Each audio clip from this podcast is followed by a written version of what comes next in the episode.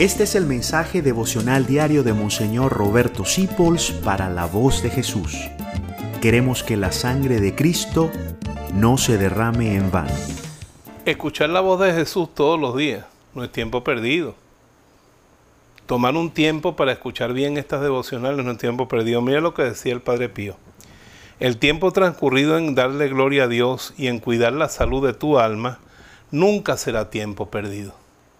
Como el mundo solamente está buscando dinero, fama, poder y placer, piensa que tú pierdes el tiempo cuando vas a misa, cuando lees una lectura espiritual, cuando rezas el rosario, cuando escuchas los devocionales y la charla de la voz de Jesús, cuando ves nuestros en vivo.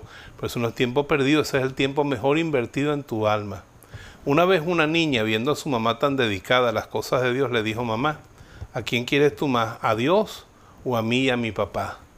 Y él dijo, mi amor, yo quiero más a Dios. Y la niña dijo, gracias a Dios, porque mientras más lo quieras a Él, más nos quieres a nosotros. Realmente cuando uno invierte tiempo en su vida espiritual, su trabajo es más eficiente, como en el caso de San Isidro Labrador. Su trabajo le sale mejor, como en el caso de San José María Escriba de Balaguer.